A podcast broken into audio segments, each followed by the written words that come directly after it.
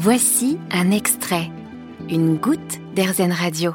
Adriano Farano a déjà eu plusieurs vies, en tout cas au niveau professionnel.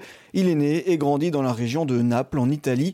C'est un événement historique qui va marquer le début d'une passion, celle d'informer les autres. Euh, en 1989, quand le mur de Berlin est tombé, euh, je me souviens, j'ai regardé le JT et j'ai dit à mes parents, je vais devenir journaliste.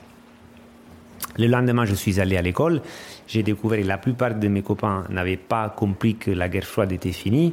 Euh, et, et je me suis dit que c'était une belle occasion de leur expliquer. Et j'ai par conséquent créé un petit journal à l'âge de 9 ans que j'ai vendu dans, dans, ma classe euh, pour le, la somme de 500 lire euh, l'exemplaire et qui s'est très bien vendu. On a fait 4 ou 5 numéros jusqu'au moment après où la maîtresse m'a découvert et m'a mis une colle parce que c'était interdit de faire de l'argent à l'école. Il est alors contraint d'arrêter ce petit journal, mais la passion reste. Il deviendra ainsi journaliste et travaillera notamment pour des journaux comme Le Figaro ou Courrier International.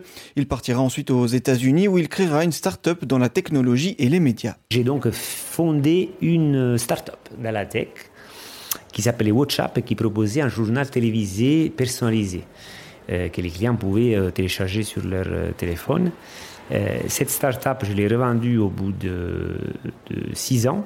Et c'est là qu'il décide, pendant son temps libre, de commencer à fabriquer son pain lui-même. J'ai construit un petit four euh, en argile avec donc euh, mes mains et avec les pieds de mes enfants qui foulaient l'argile. Euh, C'était super, je faisais aussi de la pizza, etc.